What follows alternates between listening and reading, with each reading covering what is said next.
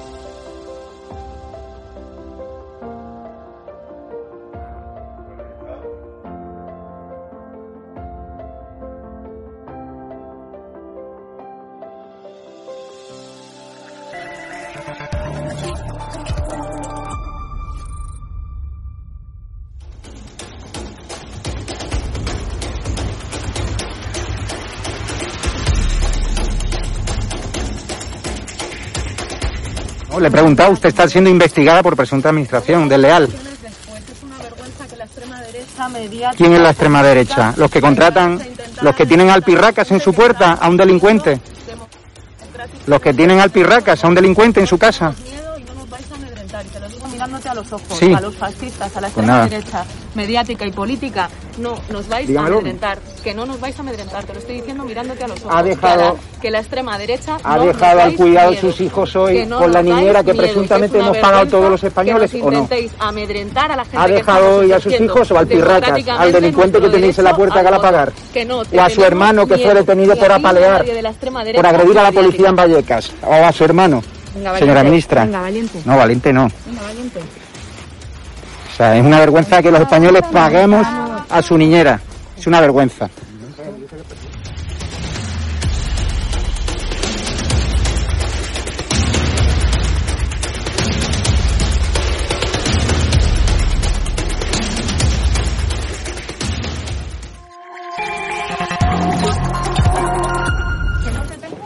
¿Pero miedo por qué?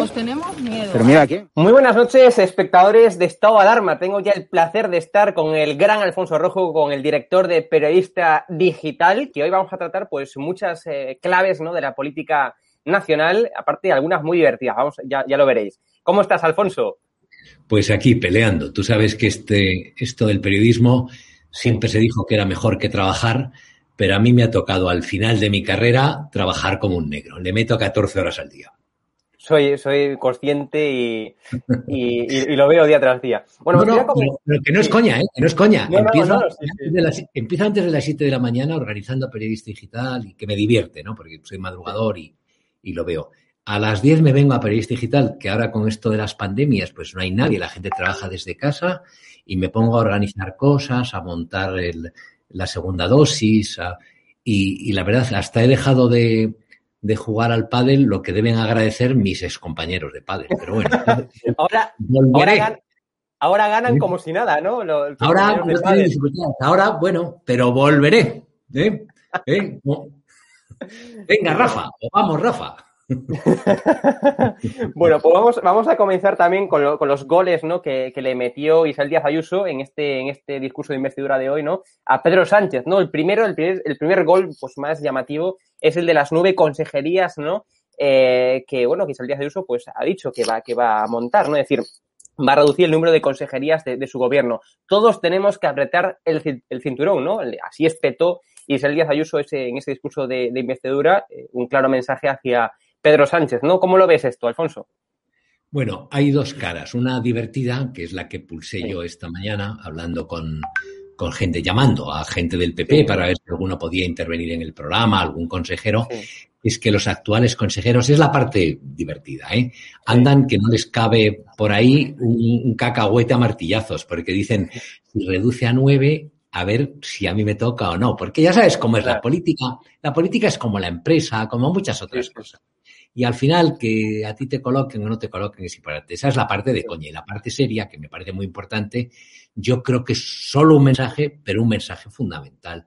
Tú no puedes enviar a la ciudadanía, a los españoles, que estamos pasando en conjunto como sociedad unos momentos durísimos, durísimos. Mira, aquí incluso en Madrid, que es probablemente la comunidad autónoma, la región que mejor marcha de toda España económicamente, por muchas razones. La cantidad de locales cerrados, de se alquila, se vende, se traspasa, produce escalofríos y basta pasear por el centro de la ciudad. Y no te estoy hablando de barrios del extrarradio o sitios más o menos de nivel económico medio bajo, te estoy hablando de la propia Gran Vía de Madrid. Y entonces, pues hay que mandar ese mensaje. Tú no puedes, desde la política, justo como está haciendo Pedro Sánchez, con 22 ministros, con cientos de asesores, con el gasto disparado, metiéndole dinero a manta a las televisiones para que le lo traten bien. Tú no puedes mandar ese mensaje a la ciudadanía y esperar que la ciudadanía no se enfade. Yo creo que lo de Díaz Ayuso, en lo que a recorte se refiere, era obligado y está bien que lo haga. De acuerdo, completamente. Otro de los goles más comentados hoy, eh, tal y como publicáis también en Periodista Digital, ¿no? Pues es que Ayuso eh, anuncia rebaja de 300 millones en el IRPF. Creo que ha sido otra, otra de las cuestiones pues, más fundamentales, ¿no? De ese, de ese discurso de investidura de Isabel Díaz Ayuso. O sea, creo que es fundamental rebajar el IRPF y la gente, la, gente de Madrid pues lo va a agradecer en demasiado. Reducir impuestos. Es decir, la idea va por la tesis es que, tú la compartes, además tú como liberal, la, si sabes que yo soy mucho más libertino que liberal y no me meto en cosas, pero tú como liberal estás a favor de que hay que cortar impuestos y ella está, ella sostiene esa tesis y, la lleva y la lleva a fondo. Madrid es un es el lugar donde no pagas impuesto de sucesiones, eh, en todos los temas de transmisiones patrimoniales es mucho más barato que otras comunidades autónomas, que otras regiones, que otras ciudades. Y yo creo que el énfasis, poner el énfasis ahí es correcto porque la experiencia, la vida, te enseña que el dinero está mucho mejor en tu bolsillo que en el bolsillo del político de turno y que gran parte del dinero que pagamos se destina a sostener el aparato que nos gobierna, no a darnos servicios. Es cierto que con el dinero que nosotros pagamos se hacen las carreteras, se mantienen los hospitales, se hacen las escuelas, se paga a los enseñantes, pero sobre todo se les paga a ellos, se les paga a ellos, a sus asesores, a las mujeres que colocan, sean del color que sean. Entonces a mí, el que se ponga el énfasis también en bajar impuestos me parece bien y creo que es otro acierto de ella, además deja en muy mal lugar a, Pedro Sánchez, porque justo ahora es cuando nos van a subir impuestos de todo tipo y en todos los sitios. Y además un momento casi dramático. Si tú ves el precio que tiene la electricidad, yo no lo, yo no lo percibo, no lo siento, no sé cuánto más sube mi recibo de la luz, pero yo estoy absolutamente seguro que para la industria, para el pequeño comercio, para muchísima gente, esos decenas de euros que le va a subir la el, el, recibo de la luz, pues son gravosos. Lo mismo pasa con la gasolina.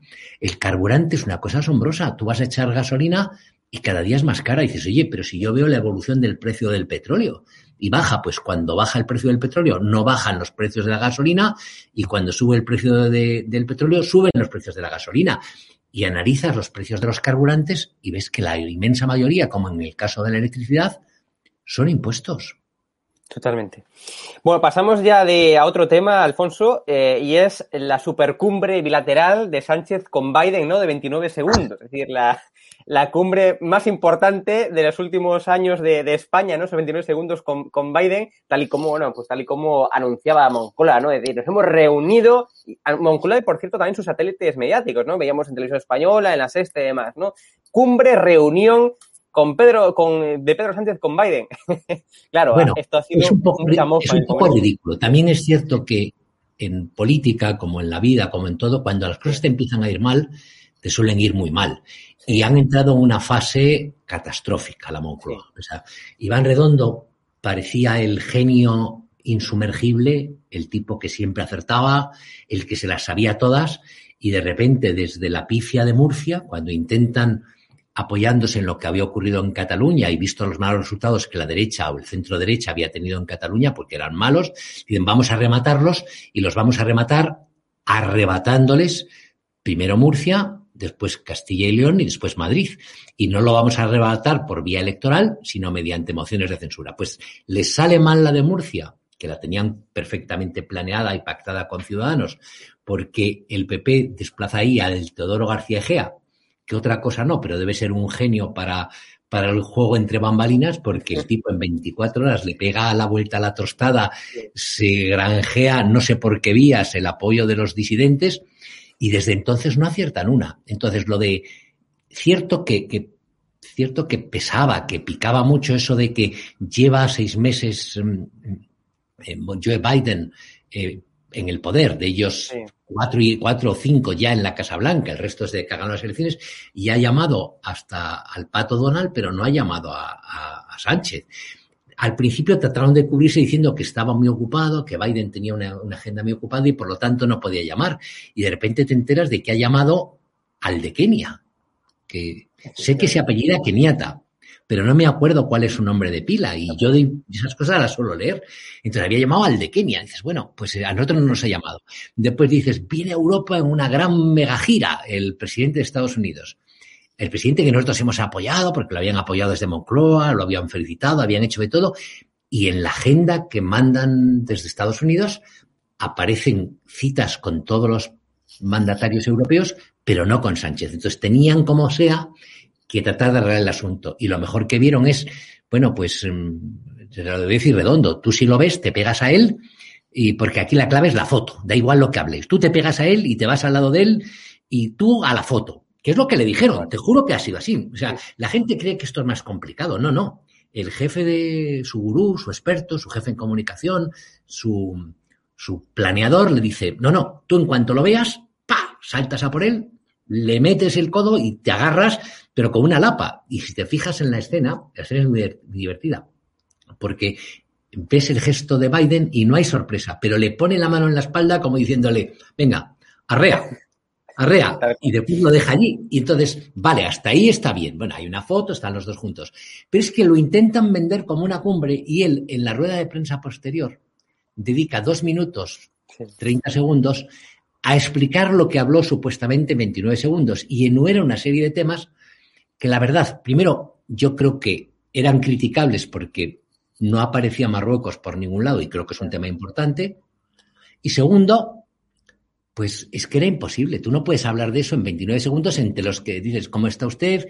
¿Qué tal usted? ¿Qué tal su señora? La mía muy bien, los niños en el colegio y, y se acabó la historia, es decir, antes de que entres en las cosas. Entonces yo creo que es un poco ridículo tenían una opción que tampoco la supieron aprovechar, que es anunciar, nos traemos la cumbre de la OTAN a España. Em, em, nos traemos la cumbre de la OTAN en España, a pesar de que hay ministros que han calificado a la OTAN como el tontarra este de Garzón de organización asesina.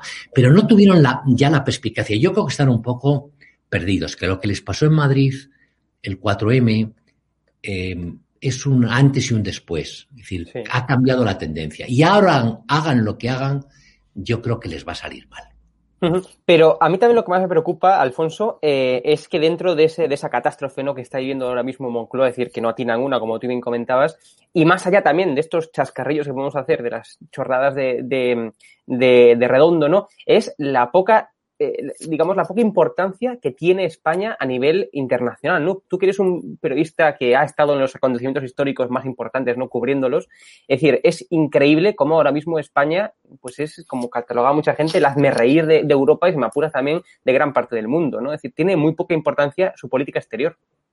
España es, económicamente, es una potencia, está entre los, bueno, para no equivocarme, entre los 20 países más importantes del mundo históricamente es una de las tres grandes o cuatro grandes países que ha habido en la historia de los últimos 20 siglos, probablemente eh, lingüísticamente y culturalmente, me refiero al pasado sobre todo, eh, por, por, pintura, por historia, por, por literatura, tiene un peso enorme. Hay más de 500 millones de hispanohablantes, pero es un país que hace mucho que no tiene una política exterior digna de ese, digna de ese nombre.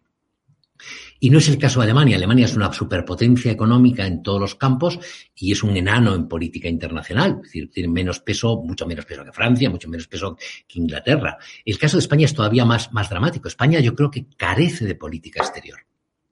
Decir, ¿qué es lo que ofrece España a América Latina en este momento? Nada. Hubo un tiempo en que sí, iban las empresas españolas, en la época de andar parecía que sí querían allí hacer cosas, ahora menos las relaciones con el SATRA, con los torturadores de Venezuela, eh, algún guiño que les pueden hacer de Cuba y que la mujer del presidente de eh, tirano de Nicaragua, de Ortega, la Rosario Murillo, les mande flores, yo creo que España tiene muy poco muy poco peso en, ninguna perspectiva en América Latina. Pues a lo mejor ahora con este nuevo castillo que ha salido en Perú, pues se ponen a partir un piñón, pero aquí están al nivel de Evo Morales, el boliviano, y están a esos niveles.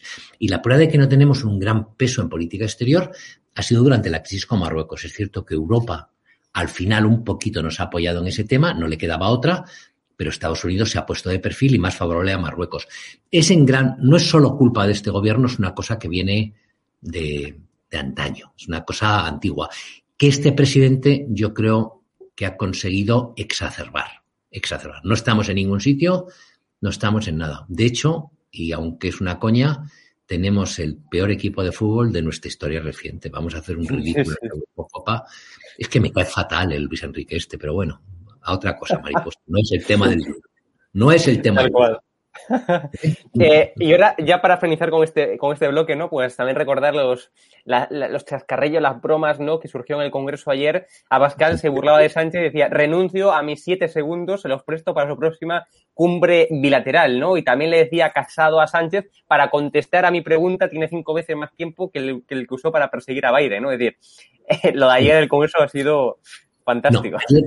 Es decir, tenemos un precedente que fue la gran manifestación de Colón, donde estuvimos nosotros, tú, y yo, había muchísima gente, muchísimos españoles, y a uno le, no es que te tranquilice, pero bueno, por nos te alegra ver que la, el, la ofensiva contra Sánchez se trasladó también al Congreso. Es decir, las intervenciones ayer en el, en el Congreso de los Diputados de Abascal, Arrimadas y Casado fueron durísimas y yo creo que acertadas. Le dieron durísimo. Nosotros hemos hecho en Periodista Digital, hemos puesto el énfasis en lo más gracioso, porque bueno, la gente, hay que reírse, la vida es, la vida no es un, no es un valle de lágrimas o no tiene por qué serlo, ni un, ni un, ni, un lugar de lamentación, es un sitio para pasarlo bien y entonces nosotros a veces ponemos más el énfasis en entretener que en otras cosas, pero a pesar de que nosotros lo hacemos, yo creo que ayer le dieron durísimo y con razón, porque no es de recibo lo que este gobierno de coalición PSOE Podemos está haciendo con España y con los españoles. Eh, antes de pasar ya con una noticia, yo creo que, nos vamos a reír bastante, ¿no? Vamos a comentar esto de, Griso eh, a Monasterio. Ayer hubo un, encontronazo, ¿no? En, Antena 3, en Espejo Público. Y, claro, y Griso acusaba a Monasterio, de Vox, ¿no? De, de no sentir empatía por las víctimas del machismo eh, y bueno, y le un zasca, ¿no? Eh, monasterio a, Griso, que fue, bueno, que se escuchó hasta, hasta, hasta en Estados Unidos, ¿no? y, no, sé, no sé cómo lo ves esto. Eh, no sé cómo ves el tema de Vox, Vox y, cómo está, digamos, llevando a cabo la, digamos, la, bueno, pues. Esto más que Vox son las televisiones. Es decir, es imposible, dada la estructura del periodismo español y la naturaleza del periodismo español, que, que Vox tenga una cobertura ni siquiera neutral. Es decir, es casi imposible que, su mensaje no sea em, tergiversado o pasado por el colador antes de llegar a la ciudadanía. De hecho, ellos ponen un, hacen un, un, enorme esfuerzo en redes sociales, en medios como los nuestros, en estado de alarma, en periodista digital. Tú lo habrás visto. Nosotros llamamos a Bascal y viene inmediatamente a ser entrevistado y vosotros igual ayer tuvimos a Espinosa de los Monteros, está por ahí la entrevista, hace unos días. Siempre que les pides vienen porque ellos entienden que para ellos, para Vox, hacer llegar sus mensajes eh, como son, em, sin, sin, manipulación a la ciudadanía, es muy complicado a través de los medios tradicionales, por varias razones. Una es que el periodista español tiene un temor atávico a que le quiten puntos del carnet de progre. Aquí si no vas de progre estás perdido. Entonces se ve obligado sistemáticamente cuando tiene enfrente a alguien de Vox, aunque no lo piense, a hostigarle o a ponerlo en cuestión, cosa que no se atreven a hacer con otros políticos de otras latitudes y de otras orientaciones. A mí me gustaría que cuando entrevistaban a, a, Monedero, que es un, un mierda, que lo hubieran recordado los, el medio millón que se trajo en una maleta de, de Matute, que lo pilla Hacienda por un trabajo que nunca hizo. Yo se lo recordé una vez y yo creo que me echaron de un programa, me parece que fue de Onda Cero, por recordárselo. Entonces, o que alguien le recordase a Sánchez las ignominias que están perpetrando. Si tú te crees que alguien le ha vuelto a recordar en alguna rueda de prensa a Sánchez que ocultan más de 50.000 muertos de la pandemia, no como decimos nosotros, como decían organismos internacionales y medios de comunicación internacionales, que han ocultado muertos. Pues no, entonces el periodismo español, por la época en la que estamos, por lo políticamente correcto, por la necesidad de prosperar, por no buscarse problemas, se ve en la obligación de atacar sistemáticamente a Vox y descalificar a Vox porque creen que así hacen puntos. Es cierto que los hacen. Si haces eso, tienes garantizada más permanencia en las tertulias y más permanencia en los sitios. Yo no, no he visto directamente lo que pasó entre Rocío Monasterio y Susana Griso. Después de ver a Rocío Monasterio, la que le sacudió a Pablo Iglesias en la cadena SER, con delante de la abrazadora aquella que la, lo cogía de la manita, pues le debe haber, la debe haber dejado patas arriba a, a Susana Griso, estoy absolutamente seguro. Lo miraré en cuanto cortemos la comunicación y el programa, me voy a buscarlo en Periodista Digital. Perfecto, eso es. Eh, y ya para finalizar, Alfonso, eh, ya esto es, es, digamos, para reírse, ¿no? Lili Bestringe se pica con quienes la tacharon de tener sangre de horchata, ¿no? Al proclamar la, la República, ¿no? Y dice ella en Twitter, ¿no? Leemos aquí abajo. Eh, no hace falta gritar muy fuerte para trabajar por la República. Ya se encargan el emérito y su corte real de hacernos el trabajo, ¿no? Decía en Twitter Lili Bestringe. Decía, la República, la República. No, la República. Decía. Bueno, yo, yo a, Lili, a Lilith Bestringe hace muchísimo que no la veo. Hace muchos años, no sé cuántos, cuando coincidí ocasionalmente, me parece que era en, en La Noria, que era un programa que hacía sí. Telecinco y que tenía mucho éxito, que es la, cuando yo empecé a ir a tertulias de televisión. Eh, coincidí algunas veces con su padre, con Jorge Bestringe, sí. sí. inteligente, rico, muy rico, sí. creo que bastante libre, es un espíritu libre, eh, que, ha, que, pasó de la extrema derecha más derecha, más derecha, más derecha, uh -huh. a la extrema izquierda más populista y, y, y, y y extrema del mundo, pero es un espíritu libre. Y la llevaba, la llevaba alguna vez cuando iba a las tertulias, me parece que un par de veces, y era una niña pequeña. Debe ser una persona formada, que ha estudiado y que sabe cosas. Pero yo creo que el empuje político brilla por su ausencia. Tiene menos fuerza que el tapón de una gaseosa. Eso la gente tenía que buscar, que entren en Periodista Digital y busquen la grabación en la que ella aparece diciendo lo de la República, porque te dan ganas de darle limosna a la República. Tenga aquí dos duros y tómese algo, señora. Me refiero a Lilith, porque no llega al final del día, de verdad. De verdad, de verdad. Tremendo. Bueno, Alfonso, pues muchas gracias. Como siempre, nos lo pasamos muy bien. Un placer, Un placer. Verdad, eso es. Venga, y la gente y la gente que entrevista digital y que también vea tu programa segunda dosis en el canal de YouTube de Periodista Digital. Lo tenga, lo de, tenga 8, de 8 a 9 todos los días y además eh, lo hago muy serio, ¿sabes? No, lo hago como... Sí, eres, eres, eres, muy serio ahí en el programa, ¿eh? Ahí me pongo muy serio y tal, y pongo cara de, de, señor importante y no hago muchas guasas ni esas cosas, pero yo creo que le voy a dar un vuelco y voy a darle más coña porque claro. estoy hartísimo de estos, de verdad. Un abrazo, cuídate. un abrazo, chao, Alfonso.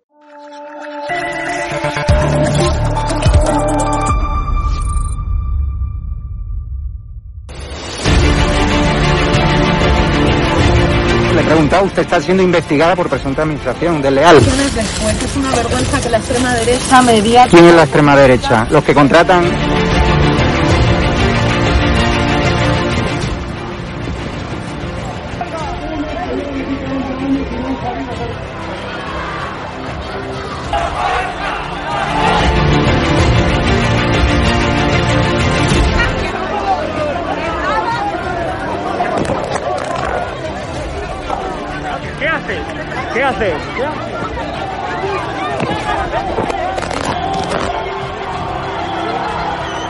Bueno, pues nos han roto el móvil. Eh, nos acaban de romper el móvil por detrás.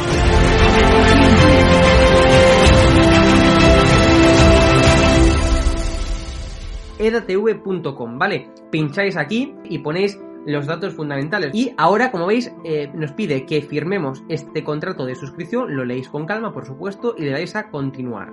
Y ahora nos pide que introduzcamos pues una contraseña y lo doy a continuar. Y ahora me pide que confirmemos el correo electrónico. Eh, habréis confirmado vuestro correo electrónico y os pide, ¿vale? Que elijáis una membresía. Está gratis, mensual, semestral, anual, ¿vale? Pues podéis elegir, por ejemplo, si queréis ayudarnos pues con 9,99 euros al mes y con la tarifa eh, plata, pues le dais a aceptar y suscribirse. Pincháis aquí y como veis, ya os dice aquí, os pone todo claro, a Fact News Consulting, plata, tarifa plata, mensual, 9,99 euros, le dais a pagar y os verá ya pues el TPV, ¿no? Ponéis vuestra tarjeta bancaria, ponéis la caducidad, el código de seguridad y ya podéis llegar a pagar dándole a este botón automáticamente.